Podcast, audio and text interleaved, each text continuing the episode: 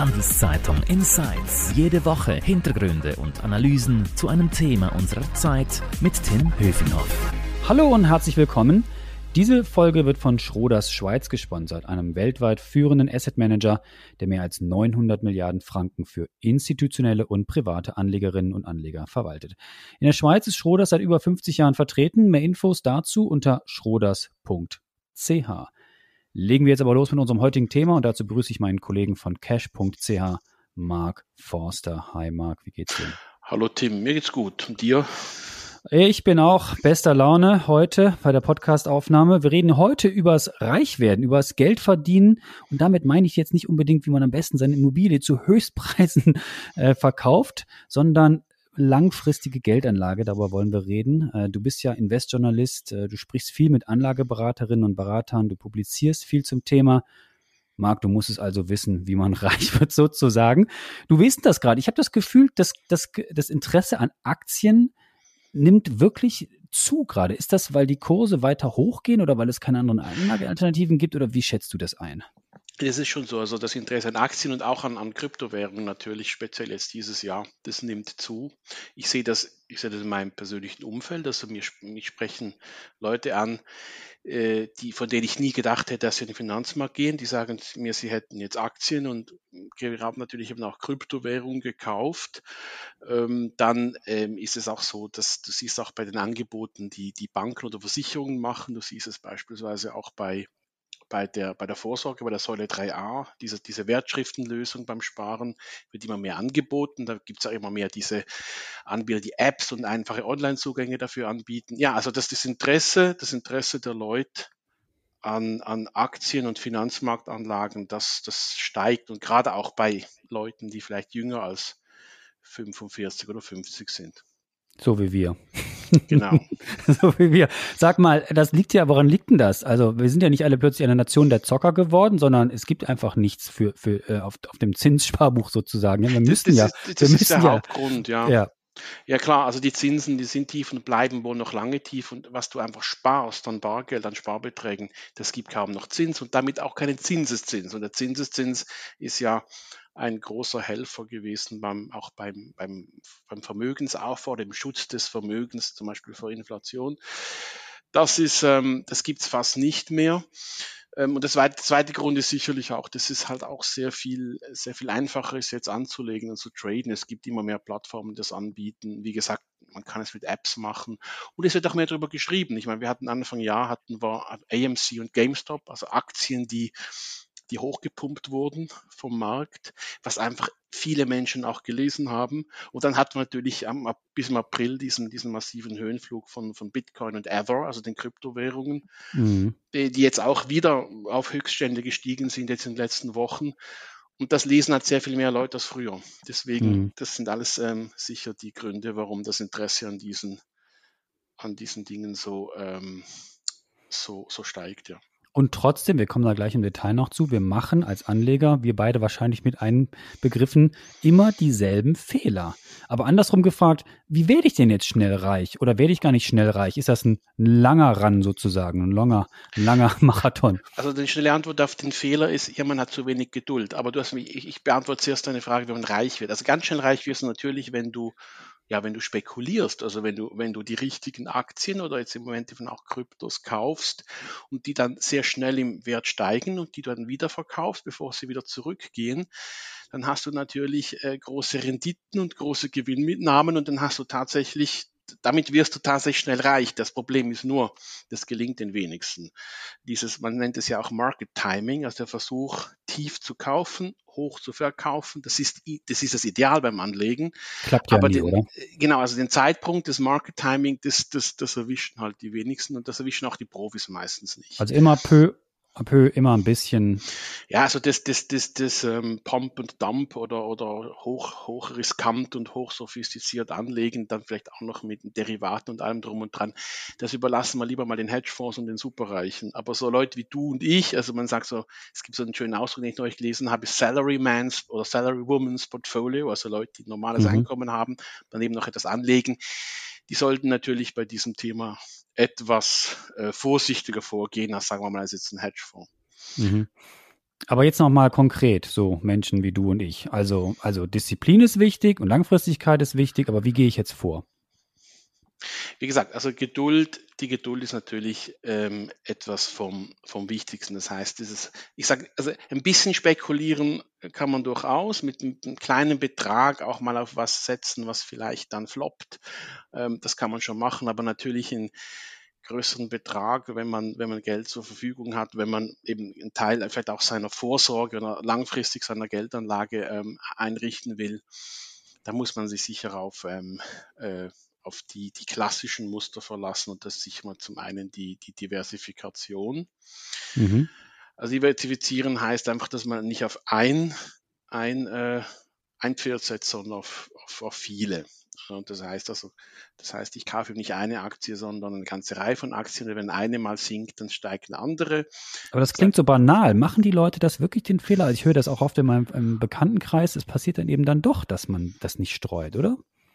Ja, aber das ist eben, wenn man, wenn man keine Geduld hat oder wenn man zu impulsiv handelt. Also wenn ich natürlich sehe jetzt irgendwie, ich habe ja äh, GameStop erwähnt und auch ähm, AMC, die sind ja dieses Jahr wahnsinnig schnell hochgepusht worden, mhm. weil in Internetforen halt auch diese, diese Aktien so, so gelobt wurden und so angepriesen wurden.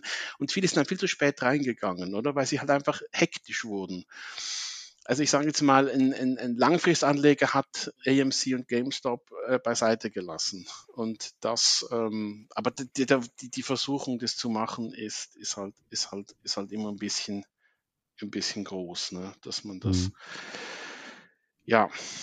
Und andere Tipps? Also Diversifikation haben wir besprochen, Disziplin ist wichtig. Also ein etwas, was man den Leuten immer wieder empfiehlt und äh, was eigentlich auch ich den Leuten empfehlen würde, gerade die weniger Erfahrung mit dem Finanzmarkt haben, ist eine Diversifikation gewissermaßen nach über die Zeitachse. Das heißt, du investierst nicht alles aufs Mal, sondern investierst vielleicht zu festgelegten Zeitpunkten immer mal wieder einen bestimmten Betrag.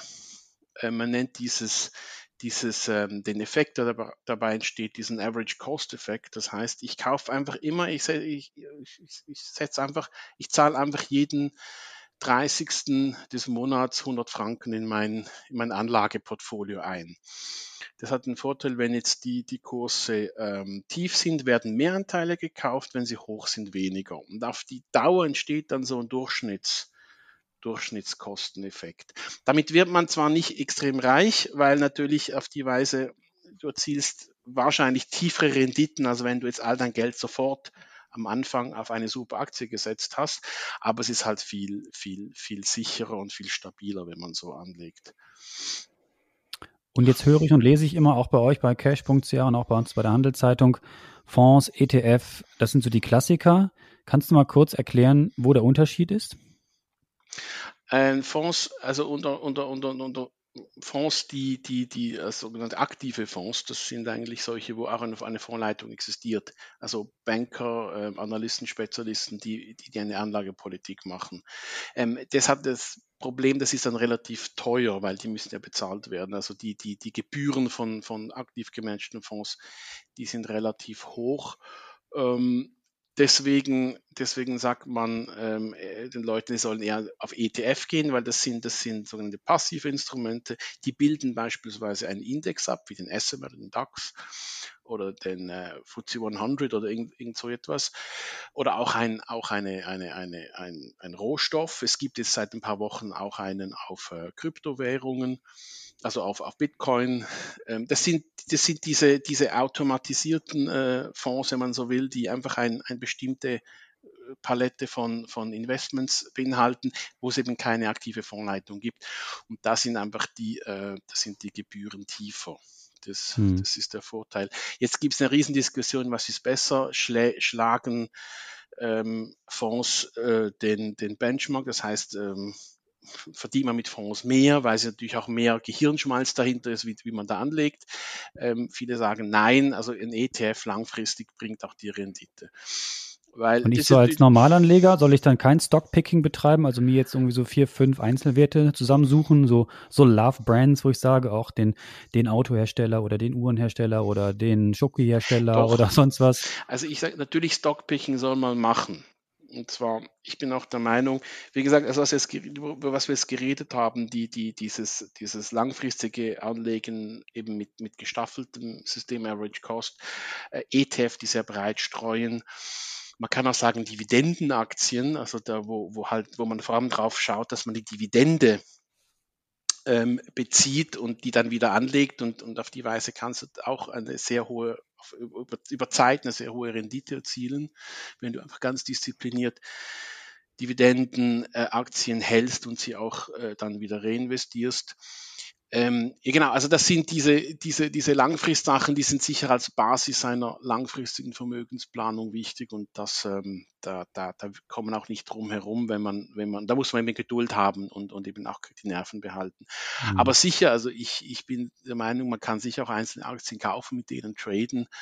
Aktien, die einem interessieren. Und da ähm, empfehle ich den Leuten im Moment immer so, sie sollen ein bisschen auf Trends schauen. Also das ist sicher ein interessanter Punkt, wo man im Moment mhm. anlegen kann. An dieser Stelle nochmal kurz ein Hinweis auf unseren Sponsor. Diese Folge wird von Schroders Schweiz unterstützt. Mehr über Private Equity, Immobilien, Wandelanleihen oder Aktien unter schroders.ch. Du Marc, du hast ja gerade das Thema Megatrends schon erwähnt. Das lese ich bei uns und bei euch auf der Webseite auch mal ganz oft. Ähm, sind das so Modebegriffe, mit denen wir Journalisten da um sich herumwerfen, sozusagen? Äh, also, oder sind das Marketingsprüche der, der Fondsindustrie oder der Banken? Oder lohnt sich das wirklich auf solche Trends zu setzen? wie erkenne ich die? Also ich finde nicht, dass es ein, ein Marketing-Trick ist, weil man hat schon in den letzten paar Jahren gesehen, sehr gut gelaufen sind Aktien, die eben für irgendetwas stehen, was unseren Alltag verändert, was, was in unserem Alltag eine wichtige Rolle spielt. Ich meine, Apple ist ein schon relativ altes Beispiel. Die haben, ich glaube, 2007 das iPhone erfunden und Apple war jahrelang eine super Aktie, weil es einfach etwas, weil die einfach etwas auf den Markt gebracht haben, was wirklich für, für Milliarden von Menschen ähm, eine wichtige Bedeutung im, im Alltag hat. Deswegen glaube ich, äh, du hast mich auch gefragt oder wir haben darüber geredet, was kann man mit Aktien dann so verdienen? Ähm, in den letzten zehn Jahren oder zwölf, dreizehn Jahren seit der Finanzkrise sind Aktien sehr, sehr gut gelaufen. Ähm, äh, ich meine, der, der, der SMI hat sich verdoppelt, der, der, der, äh, der, der ähm, Dow Jones hat sich auch verdoppelt, irgendwie seit, glaube 2012, wenn es mir recht ist. Ähm, das kann sein, dass sich das nicht nochmal wiederholt, oder? dass man nochmal solche Wahnsinnsteigerungen haben bei, bei Aktienkursen. Hm, aber wenn man, wenn man auf diese Trends setzt, dann ist man halt bei etwas dabei, wo man, wo man, wo, wo man wirklich noch die Chance hat, dass da wirklich sich noch was entwickelt. Aber welche Trends sind das denn? Genau. Ähm, eben ein Trend, der bereits läuft, ist, ist natürlich Elektroautos. Wir haben den Erfolg von Tesla gesehen und jetzt gerade dieser Tage den Erfolg von, von Aktien wie Lucid und Rivian, die gerade erst an die Börse gekommen sind dieses Jahr. Es ist aber auch Trend, ein Trend ist auch Wasserstoff, Antriebe der Zukunft generell. Für mich ein ganz interessanter Trend, äh, in den auch ich selber investiere, ist künstliche Intelligenz, ein super spannendes Thema. Äh, was ich auch jetzt neulich entdeckt habe, dank der Anlegerikone Kathy Wood, äh, ist Genome Editing, also diese Genomics, wenn die, die ähm, also wenn man die DNA von Menschen verändern will, um zum Beispiel Krankheiten zu verhindern, interessante Trends ist auch alles, was mit, mit, mit Ernährung zu tun hat, Food, Agriculture, die Digitalisierung, die Automatisierung generell auch in diesen Bereichen. Also da hast du eine große Palette, natürlich immer auch Pharma, Gesundheit, das sind so Trends, die einfach für die gesamte Menschheit in den nächsten 10, 15 Jahren noch einen wirklich bedeutenden äh, äh, bedeutende Rolle spielen würden. Jetzt zu den Trends noch ein Punkt, den, den, ich, den ich wichtig finde, den man auch den Anlegern und Anlegern mitgeben soll. Das sind häufig noch relativ junge Unternehmen manchmal auch viele, die noch gar keinen Gewinn schreiben. Wenn man da investiert, auch da sollte man möglichst etwas diversifizieren, weil natürlich ist auch immer ein bisschen eine Wette drauf, wer sich durchsetzt. Also ein Tesla. Viel sogar. ein bisschen viel sogar. Wenn, wenn die noch keinen Gewinn schreiben, ist das eine große Wette, würde ich sagen. Ja, aber mein Tesla beispielsweise hat auch bis vor wenigen Jahren keinen Gewinn geschrieben. Und äh, klar, man wusste in 2012, als die jetzt den Tesla S auf den Markt brachten, ja auch noch nicht, ob das jetzt sich so etabliert. Aber man hat gesehen, mhm. Tesla hat sich in dem Bereich durchgesetzt. Jetzt müssen alle anderen Hersteller irgendwie hinterher kommen mit ihren eigenen Elektroautos. Da läuft ja mittlerweile auch sehr, sehr viel, auch vor allem dieses Jahr. Aber wie gesagt, also man muss natürlich, auch da empfehle ich immer ein bisschen zu diversifizieren, weil es sind Trends, ich finde die super spannend. Da soll man sich wirklich Zeit nehmen und auch wirklich darüber lesen. Und wir schreiben ja auch darüber, du und ich und, und wir alle. Ähm, aber auch da muss man natürlich schauen, dass man dann nicht gerade nur einfach nur eine Aktie kauft, sondern Dann wäre mehrere, die, die da halt in die, so ein Portfolio passen. Mhm. Ja, genau.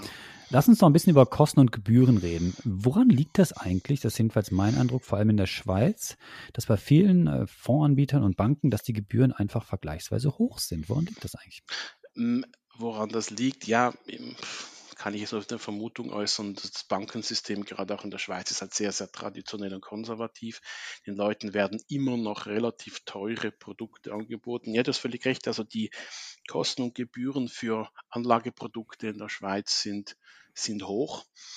Und äh, es ist auch wichtig, dass wirklich, wer sich da, wer sich da ähm, ähm, Anlagen kauft, auch wirklich schaut, wo, wo er die kauft und wie die Gebühren dazu sind. Wie gesagt, also die, durch, durch Trading-Plattformen, durch Online-Trading, mit Hilfe auch von Apps und so weiter, auch eben, wie ich am Anfang sagte, in der Vorsorge, also bei der Säule 3a, wo man eben auch mehr und mehr so einfache Produkte hat, die eben auch auf ETF basieren und nicht auf teuren Fonds. Ähm, wenn man sich da ein bisschen umschaut, findet man schon die günstigeren Sachen. Aber wenn man einfach Mhm. das Erstbeste nimmt, dann hat man in der Schweiz tatsächlich die, die, das Problem und, und die, da kann man das Pech haben, dass man bei einem sehr teuren Anbieter viel zu viel bezahlt Mhm. für so eine Anlage. Du hast am Anfang auch über Bitcoin und Co. Ja. gesprochen, also die Kryptos. Kann man denn mit dieser Digitalwährung überhaupt langfristig anlegen? Und ist das wirklich was fürs schnelle Spekulieren? Entweder ist man dabei oder eben nicht. Ja gut, das ist eine große Frage. Also ich persönlich bin der Meinung, ja, man kann durchaus auch bei Kryptowährungen von langfristigen Anlagen sprechen. Man muss es aber anders angehen als bei Aktien. Weil bei Aktien kann ich, ich kann tatsächlich einen sehr breiten ETF kaufen, so im MSCI World, der alle möglichen Aktien enthält, von aus der ganzen Welt oder auch von den SMI oder den DAX oder was weiß ich. Und da muss man dann nichts machen, die lässt man einfach laufen. Bei Kryptowährungen, ich glaube auch, dass die langfristig da bleiben und dass die eine wichtige Rolle spielen. Vielleicht nicht als Zahlungsmittel, aber sicher als, als Anlageprodukt, als Anlageklasse. Nur das Problem ist, die sind dann noch viel volatiler als, als der Aktienmarkt. Das heißt, ähm, einerseits, sie, man kann auch nicht so gut diversifizieren, weil sich die großen, also mindestens so, wenn es die größten nimmst, Bitcoin, Ether und so weiter, Cardano, die, die, die, die bewegen sich ja auch alle relativ ähnlich im Moment. Die sind alle gesunken in, im Sommer und jetzt alle wieder gestiegen im, im Herbst. Das heißt, da muss man noch etwas schauen. Ähm, ja, da muss man einfach noch viel mehr beobachten. Also dieser Spruch, wir haben, glaube letztes Mal schon im, im letzten Podcast den schon, schon zitiert von Costolani, so äh, sinngemäß nehmen Sie, ne, kaufen Sie Anlagen und, und gehen Sie schlafen. Das Ganze bei den Kryptos nicht. Und der zweite Punkt ist nicht nur die Volatilität, auch die Tatsache, die Frage, welche Kryptowährung sich am Ende durchsetzt oder welche wirklich da, wer- da sein werden, um zu bleiben, das ist auch noch nicht ganz beantwortet. Also im Moment Mhm. läuft es darauf aus, dass Ether sich wahrscheinlich etabliert, weil Ether ist ja nicht nur ein Token, sondern auch eine ganze Plattform für ganz viele Anwendungen. Also die haben eine Chance, aber Bitcoin beispielsweise könnte durchaus in den nächsten zwei, drei Jahren an Bedeutung noch, noch verlieren und dann vielleicht auch nicht mehr so attraktiv sein. Mhm. Marc, jetzt zum Abschluss unseres Podcasts noch zwei Killerfragen sozusagen. Kommt der Absturz bis Ende des Jahres an der Börse? Ja oder nein? Und das Zweite, was ich dich fragen wollte, was ist so ein Ereignis oder auf was sollten wir vielleicht als Anlegerinnen und Anleger noch achten in den nächsten Wochen, Monaten, wo wir vielleicht nicht so genau bisher die Augen drauf haben? Gibt es ein Ereignis, eine Wahl oder was anderes oder irgendwas, wo du sagen würdest, ja, das könnte noch die Kurse recht gut bewegen? Mhm. Ein, ein, ein Absturz bis Ende Jahr. Ich glaube eher nicht. Also die Märkte haben schon vieles von dem, was auch etwas negativ ist, eingepreist oder sind dabei, es einzupreisen. Das heißt, das ist die, die Aussicht, dass in den USA nächstes Jahr die Zinsen steigen, aber damit kommt man im Moment eigentlich gut klar. Äh, Die Inflation, die sehr hoch ist, aber damit kommt man eigentlich auch ganz gut klar. Corona ist wieder mehr ein Thema. Auch da habe ich das Gefühl, äh, das wird die Aktie, es wird zwar für uns als Menschen noch ein Thema sein diesen Winter, aber für die Aktienmärkte, glaube ich, ähm, wird das nicht mehr so ein Riesenthema sein. Natürlich kann es wieder schwanken, es kann noch zu, es kann immer zu Rücksetzungen kommen. Aber jetzt, jetzt kommt der Punkt, also beziehungsweise mit Inflation, Corona und äh, was war das dritte, was ich gesagt habe? ähm, der Geldpolitik, das sind eigentlich auch die Ereignisse, auf die wir schauen müssen. Also das beantwortet auch deine Frage. Aber der wichtige Punkt, und das ist wirklich ein Abschluss, ähm, eben für uns als langfristige Anleger ist das nicht so entscheidend. Ich sage, die Rücksetzer kann es immer geben, es gibt ein Auf und Ab, aber wenn wir wirklich diszipliniert anlegen und lang dabei bleiben, dann kann uns auch so, ein, so, ein, so, eine, so eine kleine Hysterie am Markt, wenn sie jetzt zum Beispiel die Fed wieder mal was von der Zinserhöhung sagt, das kann uns dann auch relativ egal sein. Deswegen auch das ist ein Vorteil des Langfristanlegens. Du, du kommst dann, du, du richtest deinen Blick auf einen Punkt, der viel weiter weg ist als, als jetzt und dann ist so eine kurzfristige Verunsicherung auch nicht so das Hauptthema. Marc, ganz herzlichen Dank für deine Insights, hat mich gefreut. Mehr Infos zum Thema natürlich steht es auf cash.ch und auf handelszeitung.ch. Und wenn euch unser Angebot hier gefällt im Podcast, dann freuen wir uns natürlich ein Abo, sei es bei Spotify, Apple oder überall, wo es eben Podcasts gibt. Merci fürs Zuhören, bleibt gesund und munter. Danke dir, Marc, und bis zum nächsten Mal. Ciao. Tschüss. Handelszeitung Insights